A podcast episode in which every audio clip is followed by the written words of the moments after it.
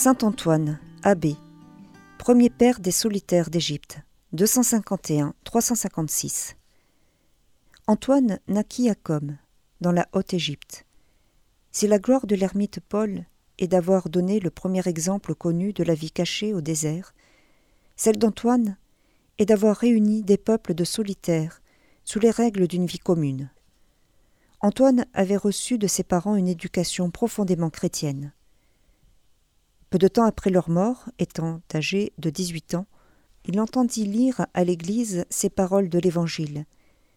Si vous voulez être parfait, allez, vendez tout ce que vous avez, et donnez-en le prix aux pauvres.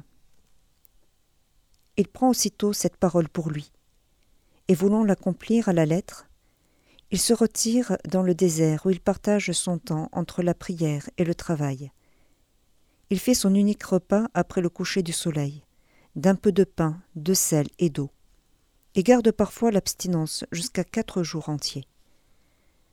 Le peu de sommeil qu'il se permet, il le prend sur une simple natte de jonc ou sur la terre nue. À deux reprises, il s'enfonce plus avant dans le désert et s'abîme de plus en plus dans la pénitence et la prière. La persécution le fait retourner dans le monde. Allons, dit-il, voir les triomphes de nos frères qui combattent pour la cause de Dieu. Allons combattre avec eux. On le voyait soulager les confesseurs de Jésus-Christ dans les cachots, les accompagner devant les juges et les exhorter à la constance. Son courage étonnait les juges et les bourreaux. Il alla cent fois au devant du martyr, mais Dieu lui réservait une autre couronne. La persécution ayant cessé, il retourna au désert, fonda des monastères, et devint le père d'une multitude de religieux. Le travail des mains, le chant des cantiques, la lecture des saints livres, la prière, les jeûnes et l'éveil étaient leur vie. Le désert, habité par des anges, florissait de toutes les vertus, et Antoine était l'âme de ce grand mouvement cénobitique. Il mourut à l'âge de cent cinq ans. Sa joie en quittant cette terre fut si grande qu'il semblait voir le ciel ouvert devant ses yeux, et les esprits célestes prêts à lui faire escorte. Saint Antoine est particulièrement célèbre par ses combats contre les démons. Des légions infernales le frappaient et le laissaient demi-mort. Les malins esprits prenaient pour l'épouvanter les formes les plus horribles. Mais il se moquait de leurs efforts. Après les avoir chassés par le signe de la croix, où étiez-vous donc, Seigneur s'écriait-il. Et Dieu lui répondait Antoine, j'étais avec toi, et je me réjouissais de ta victoire.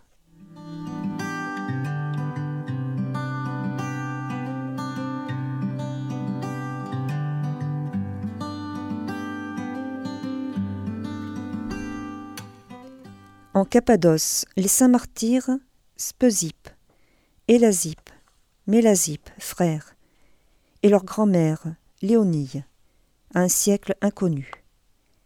Commémoraison de Saint Julien, surnommé Sabas, c'est-à-dire ancien. Ermite en Osroène, vers 377. Bien qu'il détestât le tumulte de la ville, il délaissa pour un moment sa solitude bien-aimée pour confondre à Antioche de tout son cœur les partisans de l'hérésie arienne. Adi, dans la région lyonnaise, en 510, Saint Marcel, évêque, qui se montra défenseur de la cité, et pour sa fidélité à la foi catholique, fut envoyé en exil par Gondebaud, au roi arien des Burgondes. À Bourges, vers 647, Saint Sulpice, surnommé le Pieux, évêque, qui fut promu de la cour royale à l'épiscopat, il n'y rien de plus cher que de prendre soin de la cause des pauvres en Bavière, vers 800, Saint Gamelbert, prêtre, qui donna ses biens à Huton, qu'il avait baptisé pour qu'il construise un monastère à Méthène.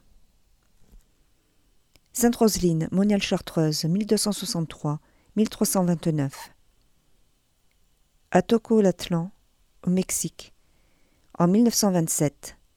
Saint Janvier Sanchez Delgadillo, prêtre et martyr, qui au cours de la persécution mexicaine fut battu sauvagement, piqué à coups de baïonnette et pendu à un arbre, en haine de l'Église.